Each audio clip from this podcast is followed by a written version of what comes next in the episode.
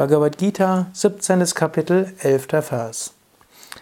Apalakang shibhiryajno vedhirishtoya ichyate yashtavyame vetimana samadhaya sasatvikaha.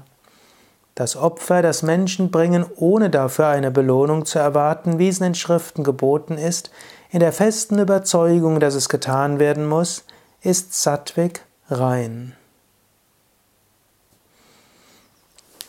Hier kommt Krishna also jetzt auf Yajnas zu sprechen. Im weiteren Sinne ist Yajna nicht nur zeremonielles Opfer, Opferzeremonien, sondern man könnte sagen, es ist jede rituelle Handlung, es ist jede Art der Gottesverehrung, ob es jetzt Puja ist, ob es Arati ist, ob es Homa Yajna ist. Es gilt, diese Formen der Gottesverehrung, auch Mantra singen würde dazu gehören, es gilt diese Arten der Gottesverehrung zu tun, ohne dafür eine Belohnung zu erwarten. Es gilt es so gut zu tun, wie es geht und in der festen Überzeugung, dass es jetzt getan werden muss. Überlege, welche Form von Gottesverehrung du machst. Und was auch immer es ist, tue es, ohne Belohnung zu erwarten und tue es einfach, weil du weißt, es muss getan werden. Vielleicht liebst du es, Mantras zu singen. Dann singe Mantras, singe sie für Gott, ohne jetzt etwas Konkretes dafür zu erwarten.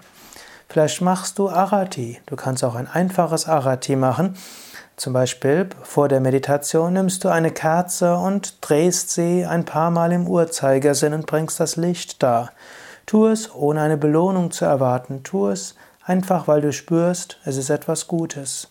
Auf diese Weise erweckst du das Licht. Oder du kannst ein kleines Ritual machen. Vor der Meditation setzt, setzt du dich vor deinen Altar, vor eine zündest die Kerze an, drehst die Kerze dreimal. Vielleicht zündest du ein Räucherstäbchen an, drehst das Räucherstäbchen dreimal vor dem Altar.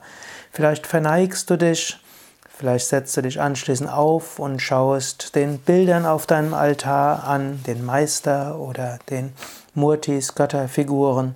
Vielleicht verneigst du dich nochmal, setz dich dann ruhig hin. Es ist gut, wenn du eine Art von Gottesverehrung machst, die dir liegt und die du regelmäßig machst. Und diese Art von Gottesverehrung bringe Gott da und erwarte nichts Konkretes. Tu es aus reiner Hingabe heraus.